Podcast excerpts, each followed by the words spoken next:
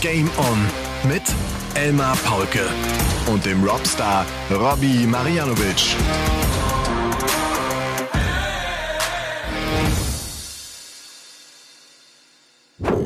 Ladies and Gentlemen, meine lieben Darts-LauscherInnen, hier ist euer Motivationspodcast, euer Betthupferl, eure starke Schulter, an die ihr euch lehnen könnt. Hier kommen eure Paartherapeuten, eure Glücksbringer Robby und Elmi mit Game On und Folge Nummer 152 an diesem 6. Juni 2023.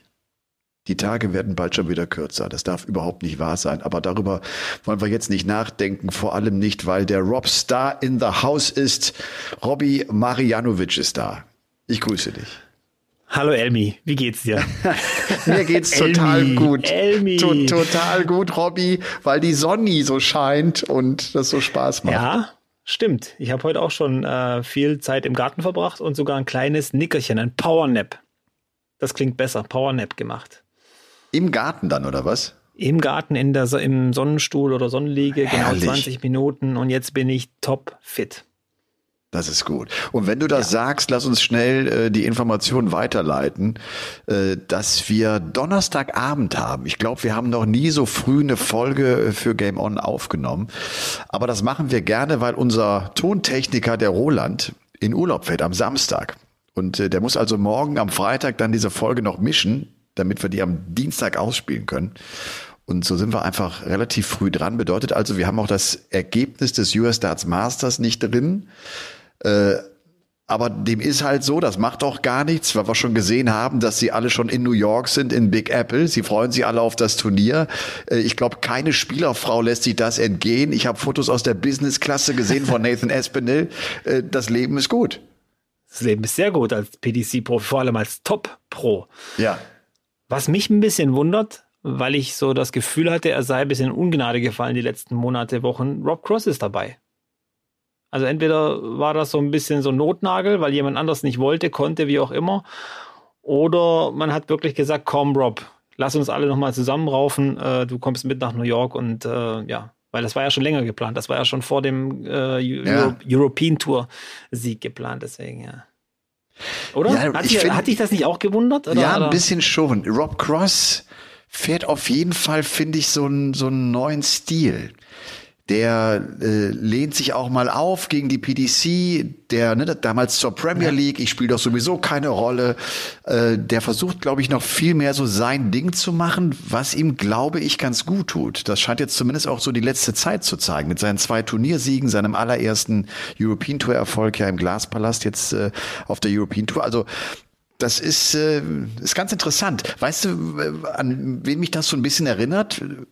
An Peter Wright. Peter Wright hat irgendwann in seiner Karriere auch so eine etwas andere Note reingebracht. Von irgendwie, ich mache es allen recht und ich helfe euch überall, hat er irgendwann auch mal festgestellt und gedacht, komm, ich muss auch so ein bisschen auf mich schauen. Ich mache es jetzt so, wie ich das will. Und ich sage auch mal was gegen den Van Gerven und ich sage auch mal was gegen den Price, wenn der mir auf die Eier geht. Ne, so. Ja, der hat so ein bisschen versucht, eine Phil Taylor Attitude reinzubringen. Das war ja auch Phils Art und Weise. Äh, der hat seine eigene Art gehabt, mit dem Ganzen umzugehen. Wobei man auch sagen muss, den Status, den der hatte oder immer noch hat, da kannst du auch mal von oben auf die anderen so ein bisschen spucken.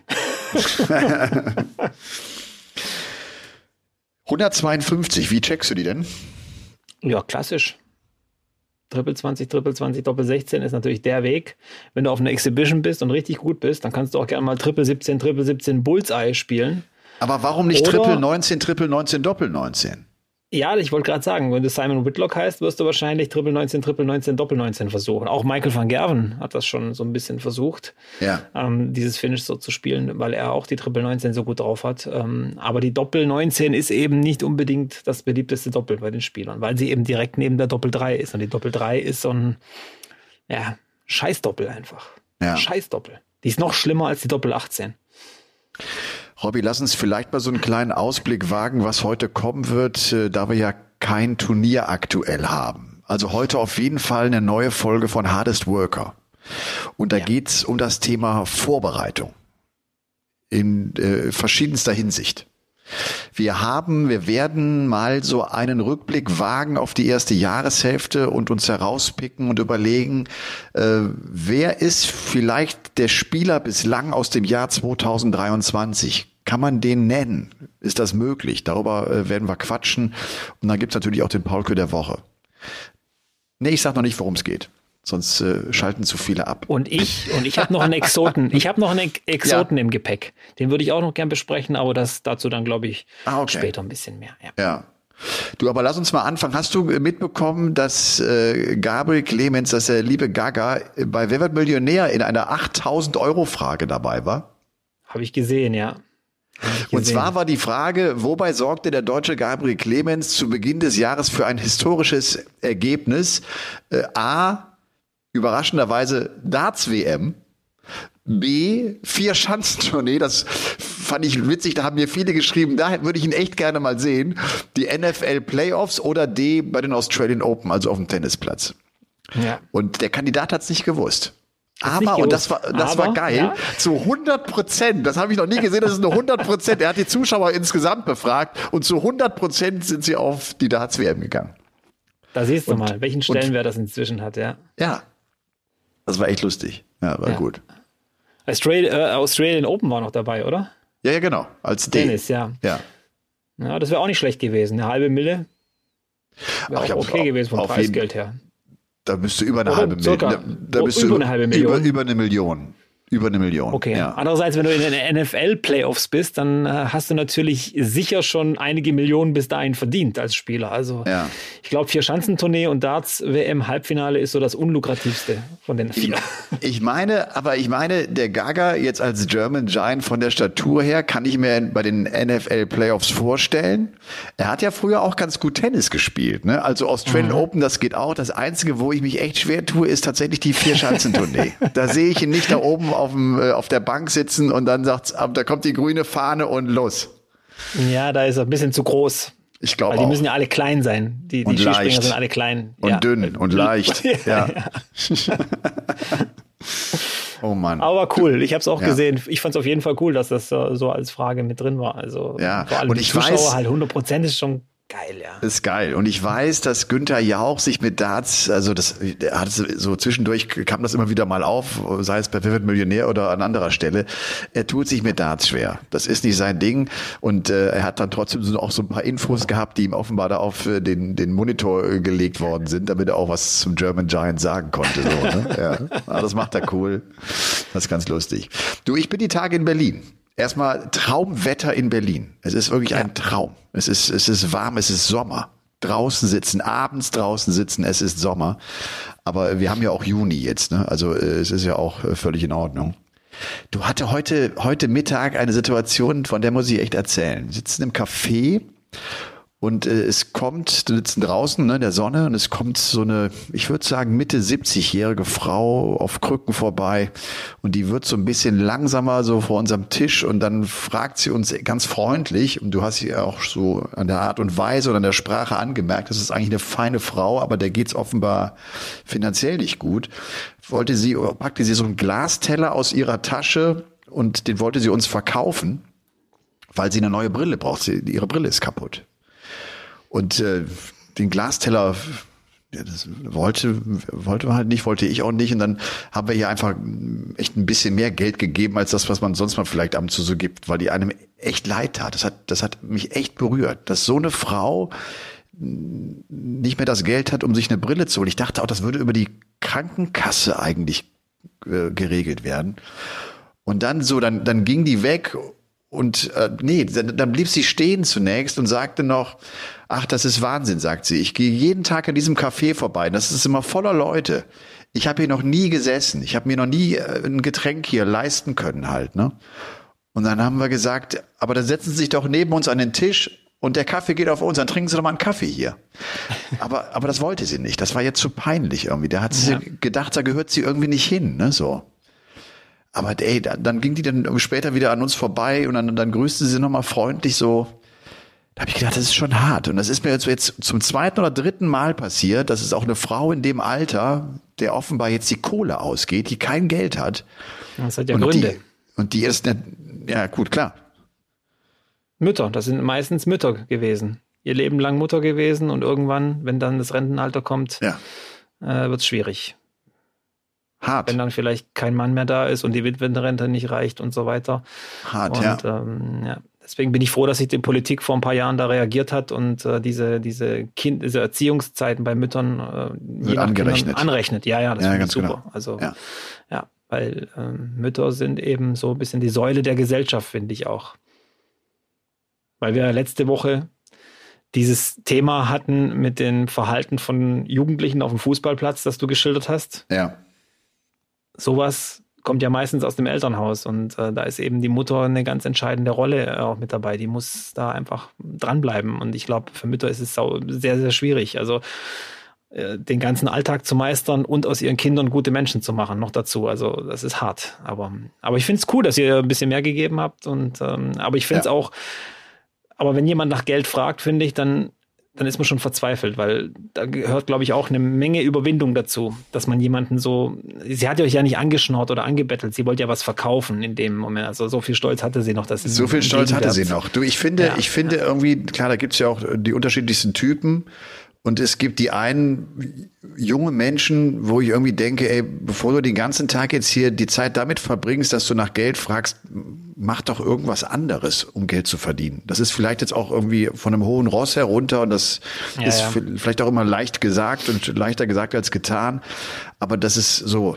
Aber wenn, wenn so ein Mensch kommt, weißt du, die, die kann logischerweise nicht mehr arbeiten, die ist viel zu alt dafür. Und die, die, die muss jetzt eigentlich vom, vom, vom Staat getragen werden. Ne? Die, die müssen wir mit, die müssen wir mit durchziehen. Das ist ja auch der Sinn unseres ganzen Rentensystems am Ende. Ja. Ja, das, das, das scheitert da. Also das ist echt, Das das, ist ja- ist, das, das ja. berührt einen echt. Da habe hab ich jetzt, das ist uns heute Total. Mittag passiert und Total. wir haben jetzt äh, 20.53 Uhr, ne? Ja. Ja. Ja, nee, das finde ich super. Und das ist auch immer so mein Gedanke, wenn die Leute so drüber reden, wenn Frauen irgendwo unterrepräsentiert sind, sei es jetzt in der Politik, in Chefetagen oder sonst irgendwie. Ich bin auch sehr dafür, dass Frauen mehr Repräsentanz kriegen in solchen Dingen, aber gar nicht so sehr, weil es eben nur Frauen sind, sondern weil ich äh, glaube, dass Frauen noch eine ganz andere Note da reinbringen, ganz andere Probleme äh, lösen können, weil sie es einfach wissen aus Erfahrung. Darum geht's ja, aus der Lebenserfahrung. Und nicht nur immer nur, weil ja viele denken, ja, nur weil es eine Frau ist, kriegt die eben noch einen Job. Nein, die soll einfach eine neue Sichtweise da reinbringen und eben anderen Frauen somit weiterhelfen. Das ist eben der, der, der Hintergrund. Und ähm, das vergisst man auch immer, dass wenn verschiedene Menschen verschiedene Dinge machen, dass dann einfach das Prinzip einfach ist, vier Augen sehen mehr als zwei. Ist eben so. Ja. Deswegen, ähm, aber gute Geschichte, ja. Finde ich gut. Schön. Womit sollen wir starten, Robby? Sollen wir mit äh, Hardest Worker oder lieber mit Spieler Oh, der ja. ersten Jahreshälfte? Nein, lass uns mit einem Hardest Worker direkt rein. Richtig. Na komm, dann auf rein. geht's in die nächste Folge von The Hardest Worker. Elton der Sicherheitsschuh präsentiert The Hardest Worker. Also, die nächste Folge von The Hardest Worker unterstützt das Ganze natürlich von Elton Sicherheitsschuhe und äh, die wir an dieser Stelle natürlich auch grüßen. Und äh, auch ich gehe in diesen Momenten immer wieder auf Nummer sicher und gerade bei diesem Thema habe ich mir meine Sicherheitsschuhe schon übergestülpt. Die dürfen nicht fehlen, wenn ich hier am Schreibtisch sitze und äh, in das Mikrofon reinspreche. Wir haben uns das Thema Vorbereitung herausgepickt. Und äh, als wir das so besprochen hatten, Robby, hast du gesagt, ah, ja, ja, habe ich und äh, werde ich, habe ich viel zu erzählen zu. Äh, Ich habe so ein bisschen Sorge, dass wir uns, äh, das hat ja viele Aspekte, also die Vorbereitung zu Hause, vielleicht auf ein Turnier, ist es die Vorbereitung auf eine Aufnahme, ist es die Vorbereitung direkt vor dem Match, wenn ich schon am Turnierort bin. Womit fangen wir an?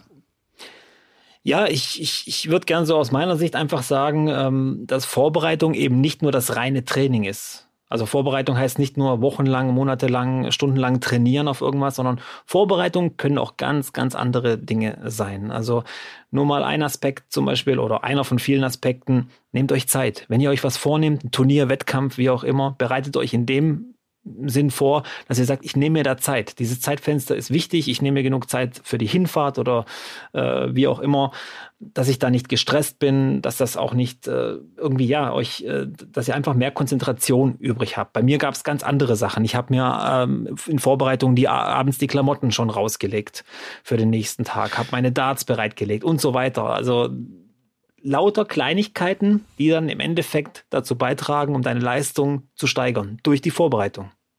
Und gerade das Thema Zeit, finde ich, ist etwas, was man auch ganz gut auf der Tour sieht. Ich kenne keinen Spieler, wirklich keinen Spieler, der in Bezug auf Zeit, wann reise ich an zum Eventort, der da schludrig ist. Ja. Ich kenne das zum Beispiel übrigens auch in meinem Job, ne, als äh, wenn es große oder Moderation sind oder Moderationen, die vielleicht auch dann so inhaltlich in eine etwas andere Richtung gehen, als wenn's, äh, als wenn ich so in meiner Homebase bin und, und Darts kommentiere, ist für mich auch ein zeitlicher Ablauf und zwar den ich vorgebe. Ich brauche meinen zeitlichen Ablauf. Ich hasse es, wenn ich dann von rechts nach links geschickt werde. Kannst du hier noch mal kurz was vertonen? Kannst du mal kurz, kurz da hingehen zum Tontechniker? Irgendwann sage ich auch Schluss. Jetzt brauche ich 15 Minuten für mich. Ich brauche die, um, um in, in meinen Tunnel zu kommen, in meine Konzentration zu kommen. Und so ist das im Turnier, glaube ich, ganz genauso. Du brauchst einen zeitlichen Ablauf. Da sind wir ja auch so ein, ein bisschen im Thema Rituale, die dir helfen, deine beste Form abrufen zu können. Das ist ja so, die, das sind so die, die Hilfspfeiler, finde ich, von Spielern. Ne? Nicht nur im Darts, auch in, in anderen Sportarten. Und die, das Zeitmanagement kann dir helfen, in deinen gewohnten Rhythmus zu kommen, dass das so ist, wie das immer ist. Also du sehnst dich an nach Dingen, die du kennst und die gewohnt sind. Thema Zeit ist genau so etwas. Ne? Darauf, darauf ja. weißt du genau, wie es laufen wird bei dir. Du tust das nämlich immer. Ne? Ja. Genau, und auch bei den PDC-Floor-Turnieren zum Beispiel, da gibt es ja irgendwann mal um elf oder um zwölf in der Halle, kommt die Auslosung raus. Und du weißt ja eigentlich, wir haben noch eine Stunde, aber trotzdem rennen alle Spieler auf, zu diesen Monitoren und wollen genau wissen, welches Spiel spiele ich an welchem Board, also in der, in der Abfolge, weil sie sich auch einfach dann die Zeit so einteilen, dass sie dann genau auf den Punkt konzentriert sind. Und das ist, gehört eben auch noch zur Vorbereitung. Nicht nur dieses Warm-up, sondern wirklich wissen, dann und dann bin ich ungefähr dran, weil du kannst ja ungefähr abschätzen, so ein Spiel bei der PDC auf dem Lotturnier dauert 15 bis 20 Minuten und dann kannst du das gut einteilen. Und ähm, darum geht's eigentlich. Das ist eben ja, und wenn du sagst Rituale, gibt es ja auch viele Spieler, die ihre Rituale für uns sichtbar haben. Wir haben ja da auch über welche geredet, wo wir sagen, okay, da sieht man schon, dass die extreme Rituale haben. Wie sind die eigentlich dann privat? Oder was ist, was sind die Rituale oder die Vorgehensweisen in der Vorbereitung, die wir nicht kennen? Ja. Nochmal einen kurzen Schritt zurück, Robby. Äh, das Thema Zeit, und das gilt, glaube ich, auch für jeden Beruf, den ich ausübe. Also äh, dieses, ich bin spät dran, es ist alles hektisch, ich komme unruhig in meinen Arbeitstag rein, kann dafür sorgen, dass der ganze Tag so ein bisschen beschissen sich anfühlt. Ne? Ja. Ich bin rechtzeitig da, ich kann mich in Ruhe vorbereiten und gehe dann in meinen Job rein, egal welcher Job es ist.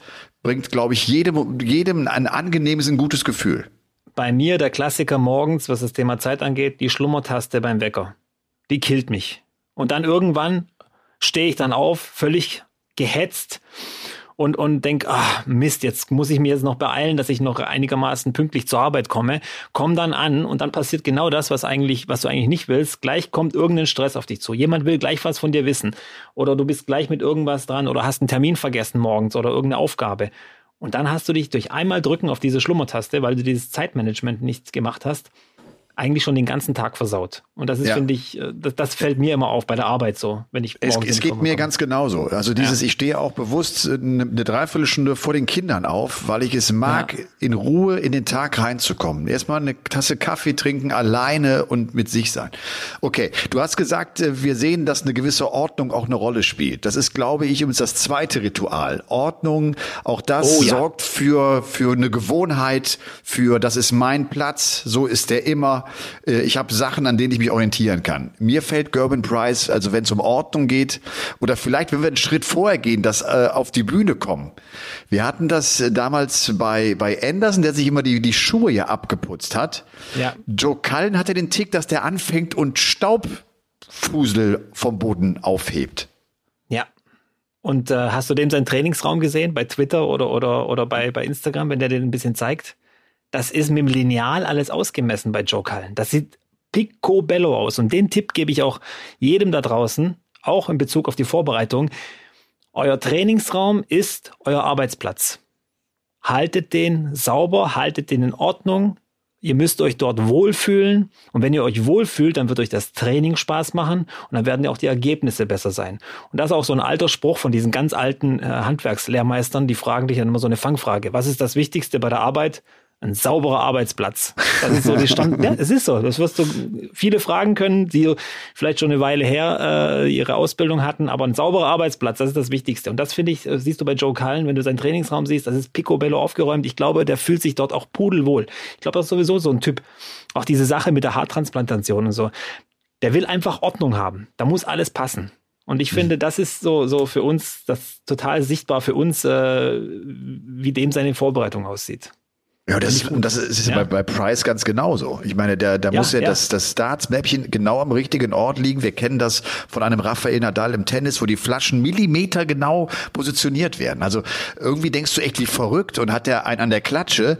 Aber das hilft denen einfach, um, um in ihre Form zu kommen. Ne? Das, das sind deren äh, Eckpfeiler um dann das Spiel auch so abrufen zu können. Das ist spannend. Ne? Das ist echt total spannend, dass man sich das so, so herleitet. Ne? Ja.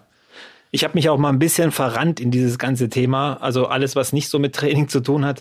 Ich habe irgendwann mal auch, also bevor ich eine Tourkarte hatte, Tagebuch geführt. Was esse ich denn jeden Tag? Und habe mir das aufgeschrieben und habe das dann damit verglichen, wie habe ich denn danach gespielt? Und habe dann irgendwann rausgefunden, ah gut, so eine gute Portion Nudeln, drei, vier Stunden vor einem Turnier, vor einem Match, tut mir richtig gut, habe ich eigentlich immer ganz gut performt. Das heißt, das gewöhne ich mir auch so an. Ich habe dann auch völlig irre Sachen zum Beispiel auch gesehen. Äh, Studien, die dann sagen, man soll einen Tag, also bis einen Tag vor dem ähm, oder den letzten Tag vor dem Wettbewerb keinen Sex, keine Selbstbefriedigung machen und so weiter. Weil keine das dann auch wieder so Gar nichts, gar nichts, weil das ja so ein bisschen die. Das kann ich mir ja. nicht vorstellen, Robby, was du da erzählst.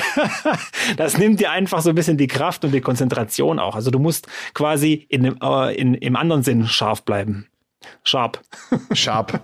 ja, also wie gesagt, man kann sich auch sehr drin verrennen, aber ich finde es ein extrem ähm, gutes Thema auch, weil, weil ich glaube, viele, viele Kleinigkeiten spielen dann zusammen, um im Endeffekt ein gutes Ergebnis zu erzielen. Also Vorbereitung ja. ist für mich nicht das A und das O, aber eben sau wichtig sau wichtig einfach. Total und das wichtig. mit der Ordnung finde ich auch total wichtig. Ja, das ist echt lauter gute Sachen. Also und, und ähm, wir haben, ich, ich glaube, Paul Nicholson war einer der extremsten, der an Abläufen ja. Äh, festgehalten hat, wo er selbst auch gesagt hat, das hat mich irgendwann zerstört, weil ich musste immer auf die identische Toilette gehen. Ich konnte nur an diesem einen Board trainieren und es musste immer die Musik sein. Und der hat so viele Dinge gehabt, die sein mussten, damit er seine Leistung abrufen konnte, dass du irgendwann durchdrehst. Gibt's im Tennissport übrigens genauso. Wirklich Leute, die die Socken erst den linken, den rechten weil das einmal funktioniert hat, dann fangen die an und lassen daran nicht mehr los und das macht dich natürlich irgendwann auch, auch wahnsinnig. Ja. Wie ist es bei einer Aufnahme? Das ist jetzt vielleicht ja etwas auch, wo, wo ihr jetzt zu Hause vielleicht euch so ein, zwei Tipps mitnehmen könnt. Was ist für dich wichtig in der Vorbereitung während eines Matches, also auf die anstehende Aufnahme? Du hast also die Darts rausgezogen sozusagen. Wir kennen das bei Van Gerven, der sich manchmal die Socken hochzieht, wenn er wohl vom Kopf her nicht so ganz im Tunnel ist. Dann ist das irgendwie so sein Trick, bevor er dann ans Oki heranmarschiert. Wie ist das bei dir? Was, was ist wichtig und, und, und welchen Ablauf hast du? Bevor du dann die nächste Aufnahme spielst? Also ich habe jetzt keinen speziellen Ablauf, aber ich habe meine Gedanken, die ich mir einfach mache. Einfach, was ich denke, wenn ich zurückgehe, was ich denke, wenn ich hinter dem Gegner äh, stehe und was ich denke, wenn ich ans Oki äh, laufe. Also bei mir ist zum Beispiel der Gedanke, wenn ich ans Oki laufe, wenn ich hoch konzentriert bin und wenn es gut läuft oder wenn ich mich äh, auch wirklich äh, extrem konzentrieren muss, dann sage ich, Robby, stehen bleiben, weil ich habe immer die Angewohnheit, mit dem letzten Dart so ein bisschen nach vorne zu ähm, hüpfen. Das haben ja einige Spieler. Und dann versuche ich immer dran zu denken, stehen bleiben, ruhig stehen bleiben. Das sage ich zu mir selber. Das nimmt mir einerseits die, die Nervosität vor dem Wurf so ein bisschen weg, weil ich mich ablenke dadurch. Andererseits ähm, ja, muss ich mich selber am Riemen reißen, wirklich auch ruhig stehen zu bleiben, um okay, um meinen Wurf sauber auszuführen. Aber es gibt ja auch zum Beispiel, ähm, wenn du jetzt sagst, äh, Rituale beim Werfen vor dem Wurf. Andrew Gilding ist ja so das Paradebeispiel. Ja. Aber es gibt ja zum Beispiel auch ein Madas Rasma. Also wer, wer das schon beobachtet, gerne mal Madas Rasma. Der geht immer von seiner Sicht aus. Rechtes oberes Eck von dem Teppich Richtung Mitte vom Oki. Das ist immer der gleiche Weg. Also der geht nie von, äh, von irgendwie verschiedenen Stellen, sondern der stellt sich immer an diese Ecke und dann läuft er Richtung Oki. Das gehört bei ihm dazu. Jetzt mal eine Frage, äh, hast du den identischen Ablauf, auch wenn du trainierst? Also äh, versuchst Nein. du, vers ah, das nicht. Das ist ja spannend. Nein. Warum ja. nicht? Deswegen, weil Training für mich jetzt nicht, äh, du schaffst es im Training keine äh, selten Wettkampfbedingungen herzustellen. Das heißt, äh, du wirst das nicht schaffen. Das Training ist für mich da, den Arm, die Muskulatur äh, diese Abs also diese, diesen gespeicherten Wurf einfach drin zu behalten, den Arm immer in, im Training zu halten. Deswegen sind für mich diese Online-Games äh, oder Trainingsgegner oder ja, Sparringspartner, wie auch immer, die sind wichtig. Weil da musst du dann kurz mal wieder diese Phasen rausholen. Und sagen wir mal ehrlich, wenn du jetzt drei Stunden trainierst, du kannst ja nie drei Stunden mit der Konzentration und mit dem Mindset trainieren, mit dem du 15 Minuten Match absolvierst. Das geht aber, nicht. Aber ist ja vielleicht ein Unterschied äh, zwischen einem Profispieler, der auch nicht mehr so sehr auf seine Wurfbewegung achten muss und vielleicht dem Anfänger, der genau darauf nämlich achtet. Also wenn wir das ja sehen, ja. ein, ein Ross Smith, der genau diesen Rhythmus hat, diesen Rhythmus hoch den Arm und dann, also dass du diesen Rhythmus Rhythmus automatisierst und verinnerlichst.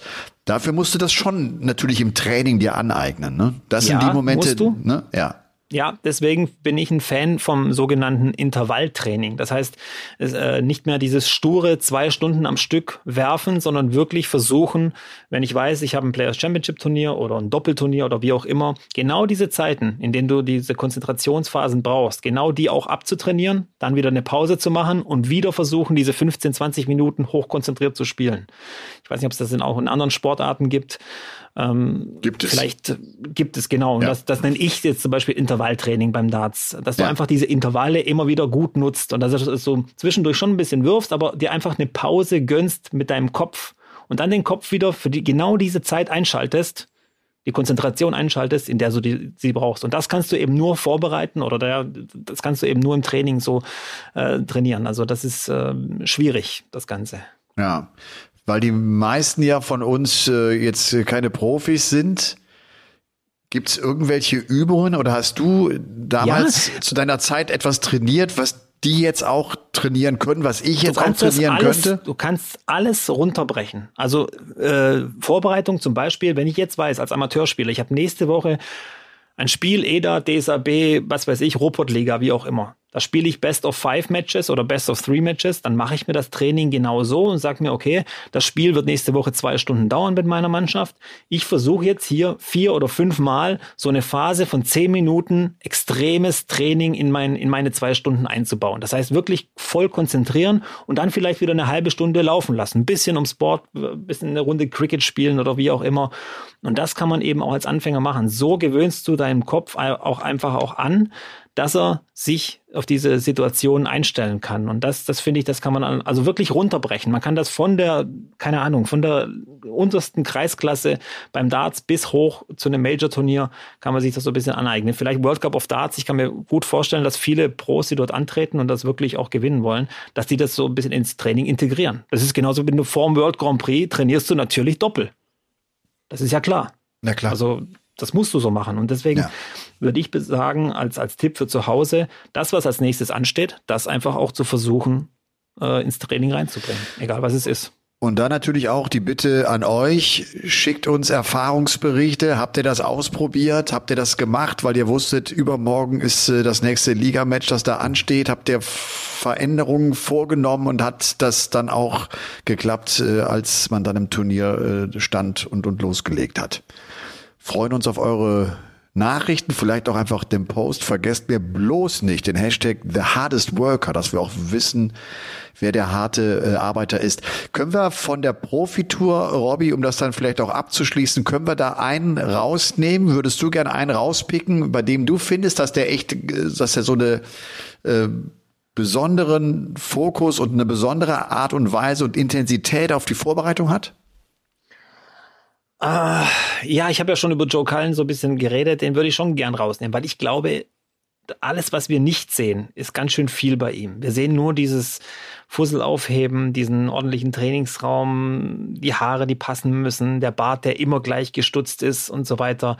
Äh, Style-technisch auch immer gut unterwegs. Und das glaub, ist doch also, eigentlich, also, ist ja. doch eigentlich witzig bei ihm, dass er, der da so akribisch ist, dann auf der anderen Seite diesen Wurf hat, wo er nur aus dem Gefühl heraus agiert. Ne? Eigentlich würde man doch sagen, wer sich so verhält in der Vorbereitung und in der Art und Weise, wie er offenbar auch lebt, der hat doch genau einen Wurf, äh, wo, wo so alles stimmt und wo er sich an, auch so an so ein paar Dingen orientieren kann. Nur der kann sich an gar nichts orientieren. Der hält seine Hand irgendwie nach rechts oben und hat halt eine geile Hand und einen guten Touch und haut das Ding halt dann rein. Ne? Na, das ist halt pures Talent auch bei Joe Cullen. Ja, ist, äh, aber im Wurfstil, da kann man ja, glaube ich, äh, einen eigenen Podcast komplett, wo man 100 Folgen nur über Wurfstile redet, äh, machen. Das wirst du nie kontrollieren, das wirst du auch nicht äh, Vielleicht Ross Smith ist ein gutes Beispiel dafür, dass man ihn schon ein bisschen mechanischer machen kann. Das sieht ja, ja. bei ihm schon sehr gewollt, sehr antrainiert aus. Also das ist wieder Und das andere Beispiel gut, ne? zu Flow. Was hat, was hat der in 180ern geworfen im letzten Halbjahr? Ja. Wunderbar, ja. Ja. Okay, also das war The Hardest Worker mit dem Thema Vorbereitung.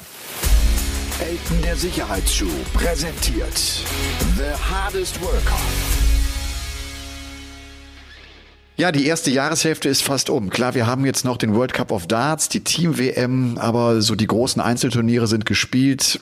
Ähm, und hatte so die Idee, dass wir mal rauspicken, wer hat uns am meisten überzeugt im Jahr 2023 bislang. Sind es die, die die großen Turniere gewonnen haben? Vielleicht muss man so ein bisschen unterscheiden. Hast du einen Spieler, von dem du sagst, das ist für mich der Spieler des Jahres 2023 bislang? Ja, ich hab, mir, mir fällt jetzt schon einer ein, aber das ist natürlich schon nicht neutral gesagt. Einer, der, bei dem wir letztes Jahr gedacht haben, der hört auf, der stürzt ab, der kommt nicht mehr wieder, der, der hat vielleicht auch keinen Bock mehr und äh, ist jetzt aber wieder drauf und dran, sich fürs Matchplay zu qualifizieren. Nicht mehr über die Weltrangliste, aber über die Pro Tour Order of Merit, der unglaublich gute Averages spielt, der sogar seinen inneren Schweinehund überwunden hat und sich aufs Festland in Europa begibt und dort Turniere spielt, die er fünf Jahre lang nicht gespielt hat. Und das so, ist so ein bisschen Gary Anderson für das mich. Das ist Gary Anderson. Mit, mit dieser Info ist klar, wie du meinst. Ja, das kann nur der Flying Scotsman sein, Gary Anderson. Ja, ja ich meine, ich schaue jetzt auch gerade noch mal rein, wo steht der aktuell im Ranking? Gary Anderson ist die 22 der Welt. Ja, Zwei in der Plätze, Bereinigten also, sogar noch weiter runter. Also es, er muss schon einig, dieses Jahr auch noch einiges verteidigen. Das ist die, die Abwärtsfahrt ist noch nicht beendet bei ihm. Ja. Die großen Titel gingen an Klar, WM Michael Smith, der hat zudem noch ein World Series Event gewonnen und ein European Tour Event. Chris Doby gewann das Masters. Andrew Gilding mit diesem überraschenden Erfolg bei den UK Open hat dann noch ein Halbfinale auf der Pro Tour gespielt. Ansonsten war das auch dann so gar nicht von der Konstanz her so wahnsinnig gut und natürlich Michael van Gerven jetzt zuletzt die Premier League. Aber ich finde, mich haben auch andere Spieler echt überzeugt. Dirk van Dijvenbode, über den haben wir auch jetzt in diesem halben Jahr oft geredet, weil der hat drei Turniere gewonnen, ein Finale auf der European Tour erreicht. Luke Humphreys, vier European Tour Finalteilnahmen. Also auch das ist wieder ein richtig gutes Ergebnis. Rob Cross finde ich jetzt wirklich auch durch seine beiden Siege Pro Tour und, und European Tour ist stark. Und äh, was ist mit Price? Der Price fand ich in der Premier League, habe ich gedacht, der spielt wirklich zurzeit in der Form seines Lebens, ne? aber ohne so richtig äh, Zählbares rausgeholt zu haben. Es war der eine European Tour Erfolg dabei, aber es ist nicht so, dass er mal irgendwie so ein Wochenende auf dem, bei dem Players Championship mal mitgenommen hat oder sowas, ne? Ich meine, die Zahlen sind schon Wahnsinn was er da teilweise gespielt hat. Ich glaube, acht, äh, neun von zehn Spielen, ja. einen Average von über 105 gespielt und, und, und du hast ja gedacht, der stampft alle in Grund und Boden. Ja. Da bin ich komplett begeistert. Aber für diese Zahlen ist relativ wenig an, an Zählbarem rausgesprungen. Und er hat uns beeindruckt, er hat uns fasziniert. Ähm, das war zum Zungeschnalzen, aber im Endeffekt muss er für sich selber wahrscheinlich auch sagen, eigentlich zu wenig Titel, zu wenig Turniersiege. Und da passt ja vielleicht auch das Finale äh, in der Premier League ganz gut mit herein, ne? So, wo er auch im Halbfinale zeigt, wie gut er eigentlich ist, aber dann am Ende kriegt er doch nicht den großen Pokal. Ne? So. Ja. Ja. Und, das, und er bleibt schlagbar. Also wenn er läuft, dann läuft er richtig, dann kriegst du ihn auch nicht mehr gestoppt.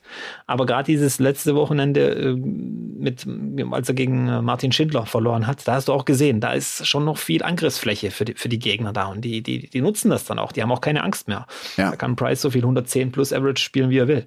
Da weiß jeder, wenn ich gut bin, dann schlage ich jeden. Und äh, da gehört Price auch dazu. Ja, ja, und dann finde ich, gibt's echt auch noch so diese Kategorie, Damon Hatter überzeugt absolut auf der European Tour. Ich finde auch Johnny Clayton hat ein ordentlich oder gutes äh, erstes Halbjahr gespielt. Christoph Ratajski ist wieder zurück, wo wir auch vermutet ja. hatten, dass der vielleicht abrutschen würde. Und äh, auch ein Josh Rock, äh, finde ich, bestätigt das, was er so im letzten halben Jahr gezeigt hat. Da hatte ich so ein bisschen Sorge bei dem oder war sehr gespannt, ob er mit den Erwartungen auch würde umgehen können. Das hat er, finde ich, auch jetzt gut hinbekommen. Ne? Der immer wieder spielt da richtig, richtig gute Turniere und ist ganz vorne mit dabei. Ja, also der gehört inzwischen so schon jetzt irgendwie zum Inventar zu den Top-Spielern. Sindelfing war bei den Buchmachern Platz zwei zu, auf den Turniersieg. Also ja. das ist nach anderthalb Jahren auf der Tour. Wahnsinn. Ich weiß ja. nicht, ob das viele andere auch so geschafft haben, so von den ja. Quoten her. Wenn wir auf die schauen, die uns ein bisschen enttäuscht haben, ich finde immer so blöd von den Verlierern zu reden, dann ist es natürlich Peter Wright. Als Nummer ja. zwei der Welt zeigt er nicht das, was er von sich selbst ja. auch erwartet. Dann ist es Jackpot Adrian Lewis, der seine Karriere beendet hat. Der gibt sozusagen auf, ne, weil er es nicht mehr so hinbekommt. Mensur, finde ich, ist auch einer, der, bei dem es immer weiter nach unten geht. Der ist jetzt die 35 der Welt. Simon Whitlock ist jetzt die 40 der Welt. Der hatte zwar auch mal ein Finale noch im Februar. Und ich finde uns auch Danny Noppert ähm, gewann im Februar frühen Players Championship Turnier, aber hat dann seitdem auch nicht mehr so richtig viel reißen können. Der hat seine Konstanz verloren, oder? Der war im letzten Jahr oder im letzten anderthalb Jahren, fand ich, das war das seine große Stärke. Der war so unglaublich gut auf Doppel und unwahrscheinlich konstant. Und das kriegt er jetzt gerade nicht mehr so hin. Ja, irgendwas ist, bisschen die Lockerheit ist verloren gegangen, auch wenn er nie entspannt aussieht, aber die Spiele waren immer entspannt für ihn und er hat, konnte den Gegnern teilweise in Momenten wehtun, die dich einfach gebrochen haben. Also Danny Noppert hat die Leute mit seinen Finishen, Finishes gebrochen und das ist ihm abhanden gekommen. Ich glaube, es ist aber nur eine Phase. Er muss auch erstmal mit der Situation zurechtkommen. Er geht ja jetzt wirklich in jedes Turnier rein als potenzieller Gewinner, Top-Ten-Spieler. Da schaut man auch ganz anders drauf, wie, wie, wie vor dieser Zeit. Und ähm, auch, auch nach den UK Open war, hat man ja, da hat man dann schon gemerkt, okay, jetzt ist er schon so ein bisschen der Gejagte. Konnte das eine Weile auch aufrechterhalten. Aber jetzt wird es eben schwieriger und die Konkurrenz schläft nicht. Die schläft nicht. Und das ist auch mein Eindruck, dass wir jetzt auch in der zweiten Jahreshälfte werden wir nicht den Dominator erleben. Die Tour ist einfach viel zu dicht zusammengerückt und wir haben viel zu viele gute Spieler, die äh, Turniere gewinnen können, die große Turniere gewinnen können. Das sind nicht nur die Smith und die Van Gervens und die Price, wie es früher mal war und, und die Peter Wrights meinetwegen auch noch, sondern da kommen wirklich die Luke Humphreys und äh, die Dirk van Dijvenbodes und die Dimitri Vandenbergs und die Chris Dobies, die das auch mal machen können, wie Doby ja auch gezeigt hat mit dem Erfolg beim Masters. Also das scheint wirklich zu Ende zu sein, diese Phase, die wir so lange von Phil Taylor erlebt haben, diese Phase, die beim Van Gerven so unglaublich war, als er irgendwie alles gewonnen hat, 26 Turniere in einem Jahr gewonnen hat, das, das gibt's nicht mehr. Nein, es könnte ein Jahr werden, in dem wir bei jedem Major-Turnier einen anderen Sieger ja. haben. Es könnte wirklich so weit kommen umso mehr muss man, glaube ich, auch dankbar sein, um diese zwei großen Phasen miterlebt zu haben. Ja. Taylor und Van Gerven. Das ist, das ist sportlich gesehen schon selten, dass, dass es solche ja, Sportler gibt, solche Spitzenspieler, denen du dann zuschauen kannst beim Geschichte schreiben. Gerade bei Phil Taylor, glaube ich, war das noch extremer als bei Van Gerven. Du hast zugesehen, Woche für Woche, wie dieser Mann Geschichte schreibt.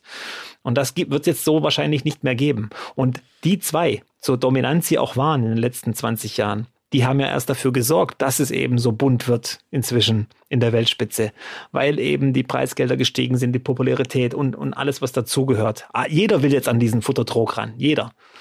Und das, das Verrückte äh, ist, Robby, wenn wir mal auf den Tennissport, weil ich es da einfach so lange intensiv mitverfolgt habe, äh, wenn wir da mal drauf schon das vergleichen. Also ich, ich war ja dann Anfang der 90er Jahre, äh, war ich sehr nah dran an der Szene, die ganzen 90er Jahre. Als, äh, als Sampras um die Ecke kam, hast du gedacht, okay, so gut wie Sampras wird wahrscheinlich keiner mehr sein. Der Typ ist eine Maschine. So, und wer kam? Das war äh, Federer.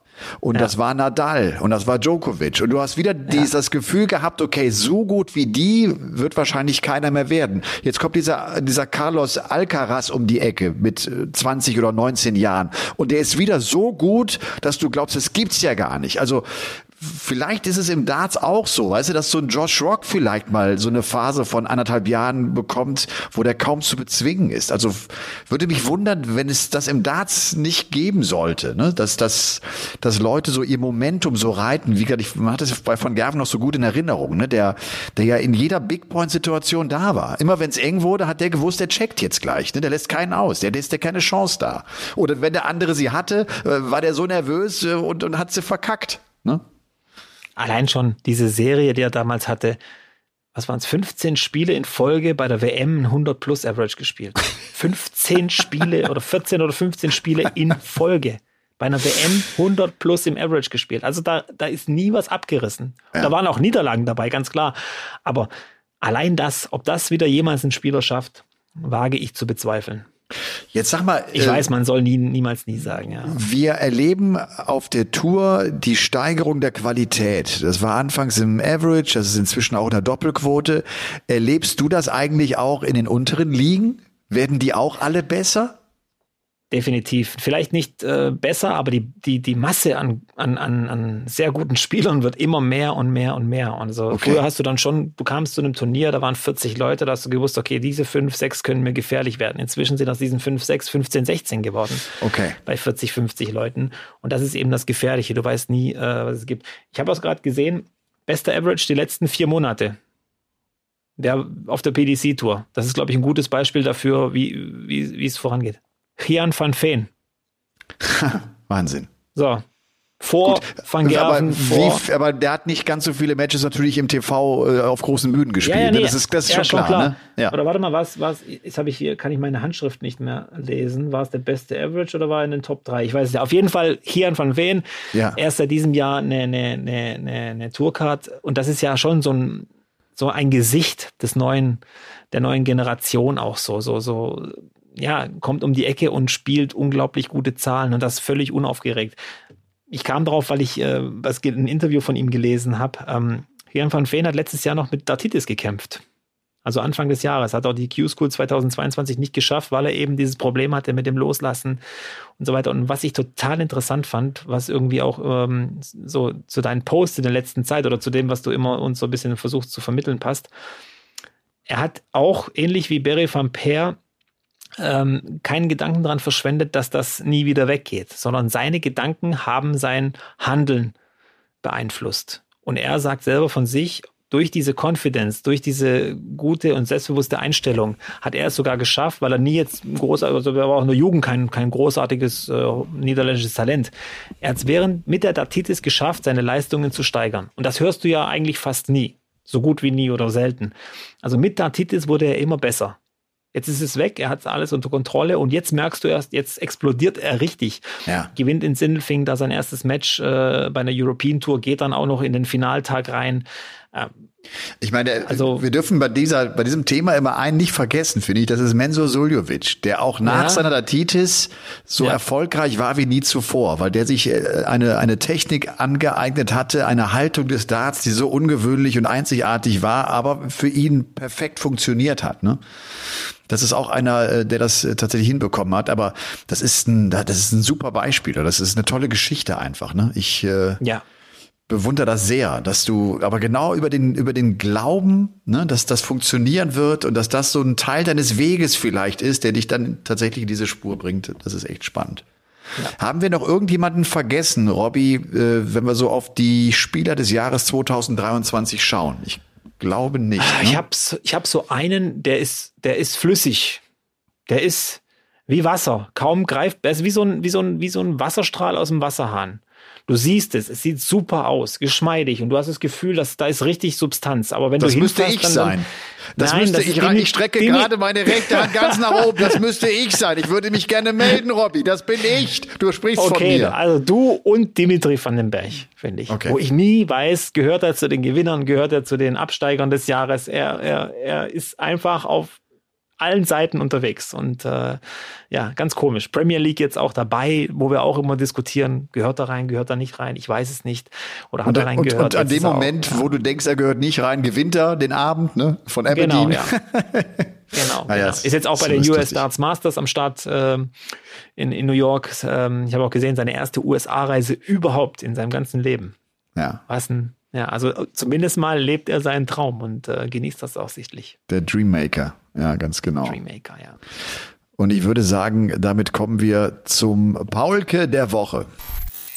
Der Paulke der Woche. So, und zum Paulke der Woche, da muss ich echt auch hier ein bisschen auf den Zettel schauen, denn äh, der betrifft das Thema äh, Emotion. Und das ist tatsächlich etwas, was ich jetzt gerade auch auf Insta äh, ein paar Mal thematisiert habe weil es in mir arbeitet und weil das so unglaublich wichtig ist, das für sich zu raffen, was Emotion für eine Bedeutung hat. Eins mal vorneweg. Wenn ich eine Entscheidung fälle, besteht diese Entscheidung zu 95 Prozent aus dem Unbewussten. Also aus einer Emotion, die mich antreibt, aus alten Glaubenssätzen, die ich habe. Nur zu fünf Prozent werden Entscheidungen äh, durch bewusste Gedanken getroffen. Also es hat folgenden Ablauf. Ich habe also eine Idee, ich habe einen Gedanken, der mir aufkommt, der erzeugt in mir eine Emotion und nach dieser Emotion handle ich oder ich handle eben auch nicht. Also ich habe äh, eine positive Emotion, also das ist etwas, was mir gefällt, das schiebt mich an. Also das Thema Reifenwechsel. Ich soll das, ich soll jetzt die Reifen wechseln und äh, mache das schon seit Jahren selber, ist für mich überhaupt kein Problem, würde ich denken, ah, ja, super, wechsel schnell die Reifen. Der, dem der Reifen schon dreimal auf den Fuß gefallen ist, äh, der wird damit nicht ganz so viel Positives verbinden und wird sofort eher so ein Problem erkennen für sich. Also die Emotion wird ihn dann dazu bringen, dass er vielleicht denkt, komm, ich spreche jemand anders an, ich mach's eher nicht, ist nicht so unbedingt meine Sache. Also das Handeln hängt letztlich äh, von, von meinem Gefühl ab, das entstanden ist durch meinen Gedanken. Du schaust etwas äh, zerknautscht gerade dran. Kannst du mir folgen, Robby, oder nicht? Wenn du mir nicht folgen kannst, kann mir auch kein anderer folgen. Ich bin voll bei dir. Ich mache mir meine Gedanken und muss okay. halt äh, nur ein bisschen ähm, überlegen und lächeln, weil ich heute meine Reifen gewechselt habe. So. Ach Quatsch. Bitte, bitte fahr fort. Okay, ja. okay. Das Ganze jetzt mal auf den Sport bezogen. Also auch da das Handeln wird ganz extrem von meinen Emotionen beeinflusst. Ich habe also den Matchstart stehe ich am Oki und habe die innere Überzeugung, ich mache das Ding jetzt rein, ne, habe ich den Gedanken, werde ich eine Emotion haben und entschlossen sein und äh, ihn wahrscheinlich auch treffen. Stehe ich da und kriege plötzlich Panik, weil es meine einzige Chance ist, weil ich jetzt was erreichen kann, womit keiner gerechnet hat, womit ich selbst nicht gerechnet habe, wird diese Emotion, die ich in mir habe, wird mich lähmen, guten Dart zu spielen. Und ähm, so versuchen halt Sportler sich mit dieser Emotion zu beschäftigen, versuchen Sportler über Mentalcoaches genau diese Emotion zu lenken. Also ich finde so, wir hatten letzte Mal auch dieses Thema Michael van Gerven, wie der den Playoff-Abend bestreitet, war, war mental, obwohl er so schlechte Voraussetzungen hatte, unfassbar gut. Und wenn man als Dortmund-Fan, man hört es nicht gerne, Aller, wie der diesen Elfmeter schießt, äh, da im Spiel gegen Mainz am letzten Spieltag, dem hast du ja angesehen, da ist die Kamera auch so ganz dicht auf sein Gesicht gefahren. Und du hast ihm angesehen, dass er schon wusste, dass das nicht unbedingt äh, richtig gut werden wird. Und äh, genau das war also auch passiert. Diese Emotion hatte ihn also auch dann gehindert, ein gutes Verhalten abzulegen. Und äh, ich würde gern einmal springen noch. Jetzt gehen wir mal in die Sicht der Fans. Das finde ich auch ganz spannend. Also du hast das WM-Finale Pelli zwischen Michael Smith und Michael van Gerven. Da sitzen zwei Fans auf der Tribüne nebeneinander. Der eine ist Smith-Fan und der andere ist der Van Gerven-Fan.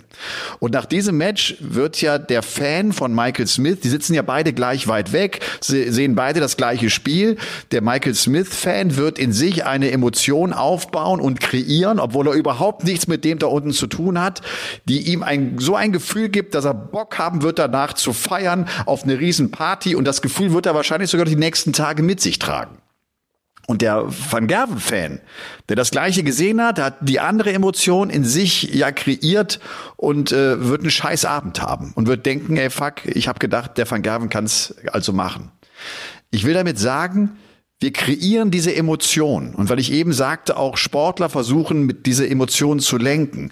Ich kann also ähm, durch, durch Visualisierung, durch Vorstellung kann ich diese Emotion bei mir erzeugen. Ich kann also im Vorfeld eines Wettkampfes durch eine Visualisierung mir eine Emotion abrufen, die mich anschieben wird, gut zu agieren. Und das kann ich ja übrigens im Leben ganz genauso. So kann sich also der Michael Smith-Fan zum Beispiel, der dieses Gefühl ja nicht vergessen wird, als der Matchstart zur WM reingeht, an dieses Gefühl würde sich noch sehr, sehr gut erinnern können. Und sobald er sich zu Hause auf den Stuhl oder in die, auf die Couch setzt und das Gefühl abruft, wird er sofort eine, äh, eine gute Emotion in sich haben und wird sofort Lust haben aufs Leben.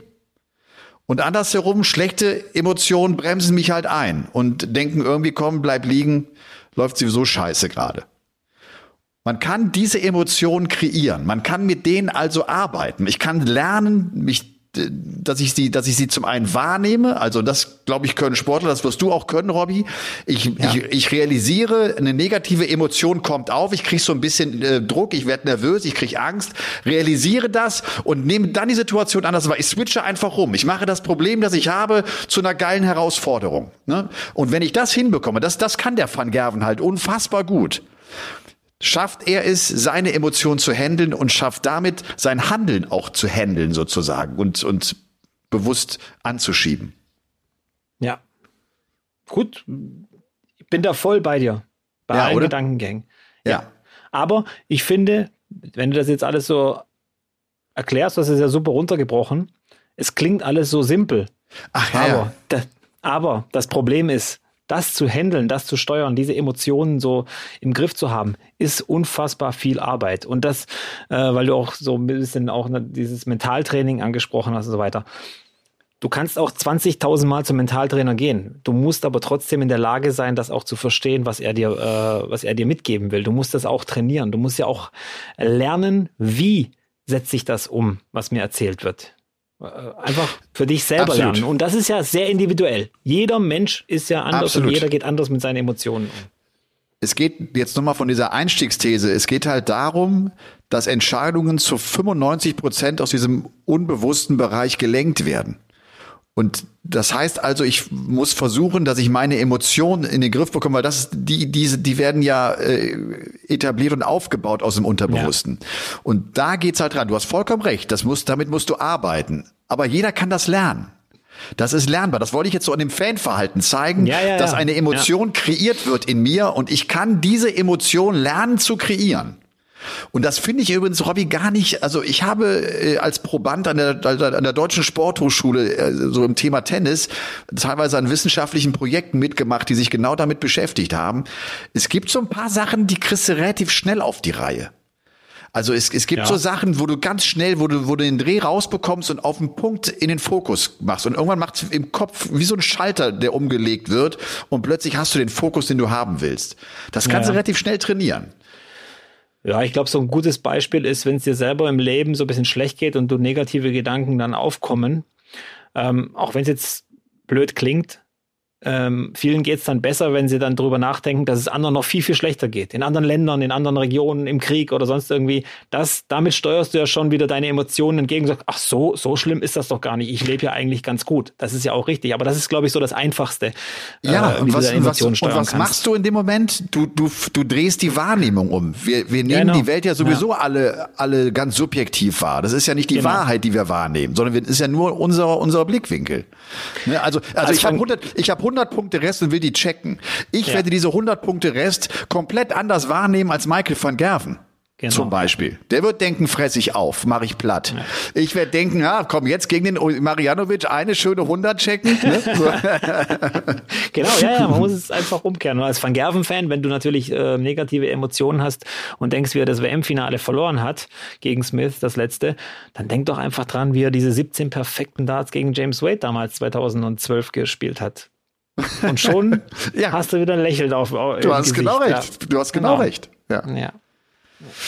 Okay. Also das war Also heute der ein Pauke der Woche geht an die Emotionen. an die Emotion, dass die Emotionen unser Ja. Handeln lenken. Ich glaube, das wissen viele nicht. Viele glauben, dass ihre, ihr Denkvorgang das Handeln verursacht. Nee, nee. Aber es, es ist letztlich die Emotion, die dich anschiebt, die dich blockiert, die dir Angst macht oder ne, die dir ein altes Gefühl, was du aus deinem, aus deinem Leben her kennst, äh, dass es wieder abruft einfach, weil es, das ist die Erfahrung, die du gemacht hast. Ich habe mir angewohnt, angewöhnt, bei, bei der Arbeit zum Beispiel, wenn es irgendwie äh, kritische E-Mails zu schreiben gab oder irgendwelche Sachen, die man ausdiskutieren musste. Ich habe die E-Mail geschrieben, habe sie in den Entwürfe gespeichert und habe sie mir dann am nächsten Tag nochmal durchgelesen. Das und wenn ich gut. dann immer noch der gleichen Meinung war und das alles so passt, dann habe ich sie losgeschickt. Und meistens war es dann aber so, nee, das kann ich so nicht schreiben. Nee, Das ähm, ich muss das anders sein. rausnehmen, ja. Genau. Oh Mann. Okay. Ja. Folge 152.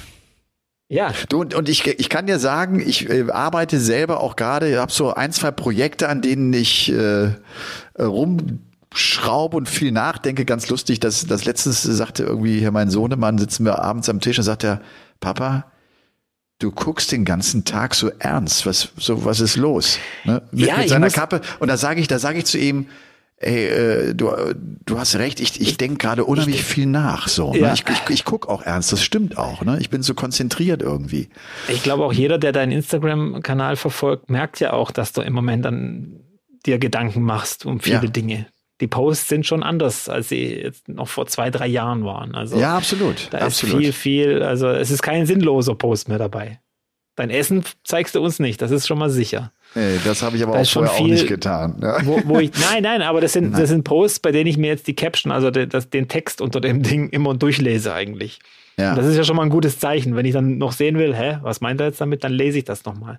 Ja. Und daran merken, glaube ich, auch alle so außerhalb, dass Emma Polke im Moment so ein bisschen, ja, die, die, die Birne qualmt dir.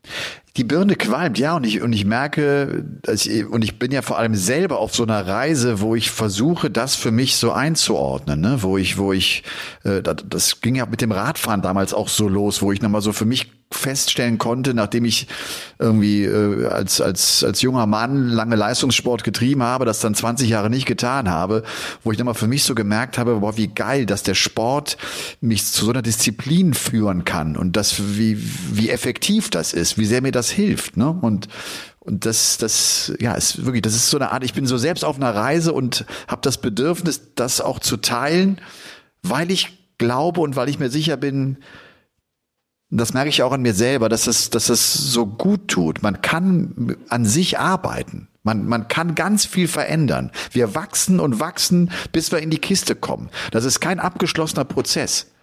Also, ne, dieses, äh, dass ich, dass, dass eine Persönlichkeit bis zum Ende wachsen kann. Das ist, das, das ist so, so wichtig, der Gedanke.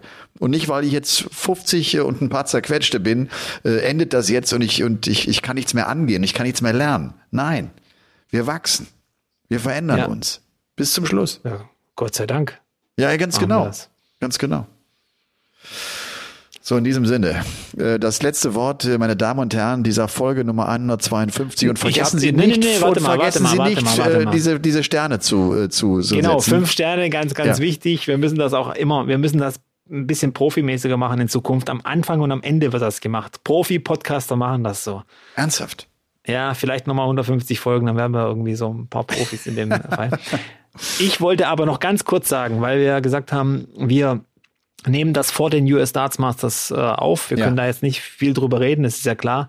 Ähm, deswegen von mir vielleicht, ich ja, schmeiß ja immer wieder gerne mal ein paar Namen rein, die man sich vielleicht in Zukunft merken sollte. Heute habe ich wirklich mal äh, vor, jemanden zu nennen, der ist gefährlich zu nennen, ist ein absoluter Exot, ist Chinese. Xiao Zhen Shen Song. Du kennst ihn sicher. Zweimal WM gespielt. gespielt du hast ja bestimmt auch schon Kom Kommentar, World Cup ja. of Darts gespielt und so weiter. Ja. Ist ein bisschen in der Versenkung verschwunden, war die letzten zweieinhalb Jahre, ja, wie soll ich sagen, in China nicht raus durfte. Das war derjenige, der sich nicht gegen Corona impfen lassen konnte in China, weil er allergische Reaktionen auf, auf, die, auf diesen Impfstoff irgendwie hat anscheinend, der dieses Jahr noch mal nebenbei bei dieser Home-Tour da, die sie in China gespielt haben, Premier League, eine neuen Data geworfen hat, ist erst 25, der junge Mann. Und ich glaube, das könnte einer sein, der in Zukunft der erste Chinese, also der vielleicht der erste ernstzunehmende Chinese auf der PDC Pro Tour, weil das jetzt eben auch alles geöffnet ist in China und ich glaube, der hat Bock. Den werden wir auch, glaube ich, beim World Cup of Darts sehen für, für, für China und deswegen merkt euch, Xiao Shen Song, das ist für mich der nächste Rising Star aus China Spannend. und vielleicht auch in der, in der PDC. Und irgendwann in fünf Jahren, wenn der Name gang und gäbe ist und wir alle über ihn reden, dann werdet ihr sagen können, ey, haben mir der Paulke und der Marianovic schon vor fünf Jahren erzählt. Nein, nein, nein, nein, der Marianovic hat euch das, hat euch das erzählt. Ah, aber du kennst ihn ja. Man, man vergisst es ja immer, aber, aber der ist ja so, weil, weil er und eben nur zu Hause, er durfte nicht raus, er durfte nicht raus. Und pass auf, und wenn das denn passieren sollte, wenn der wirklich den Durchbruch schaffen sollte, ne, kann ich mir vorstellen, dass das, wo, wovon ja irgendwie die PDC und ich habe immer Phil Taylor im Ohr und ja. das übrigens seit dem Jahr 2000, das ist, das geht über 20 Jahre inzwischen, die immer gesagt haben, passt auf, die Chinesen, die Asiaten, die werden irgendwann Darts dominieren. Ich kann mir vorstellen, dass wenn einer mal richtig durchgeht, also dann auch wirklich die großen Titel gewinnt, dass der sofort eine Rutsche an Spielern mitbringen wird, weil die dann auch realisieren, ey, das können wir ja auch, wir können ja auch davor Zuschauern äh, derart performen, wie das, wie das äh, die, die Van Gervens und die Price äh, können. Ja. Also wird spannend sein, ja. Na gut, dann nehmen wir den äh, sympathischen Chinesen mit äh, in, ins Bett, Song, ich was sagen. Song, Song, Song. ja. Und habt eine so. gute Woche. Und ähm, weil ja Roland im Urlaub ist, jetzt ab Samstag, ja kann ich schon mal sagen, die nächste Folge, die alle hören werden, die werde ich aus dem Urlaub aufnehmen. Sehr gut. Dann Und danach bin ich die wieder Folge, glaube ich, Ich. Ja, tolle Zeiten. Also wir sind hier also, verrückt, nur noch Urlauber hier. Okay. Wir sind der Also, Urlaubspodcast. Lass das die ist der Sonne rein. Urlaubspodcast. Genau. Also habt eine Und gute Woche. äh, ja, gute Woche und denkt dran, vorm Turnier No Fab. Ciao, ciao. No Fab und äh, achtet auf eure Vorbereitung. Egal, in welchem Aspekt des Lebens. Bis dahin. Ciao. Tschüss. Game On ist eine Produktion der Podcast-Bande. Neue Folgen gibt's immer dienstags, überall, wo es Podcasts gibt.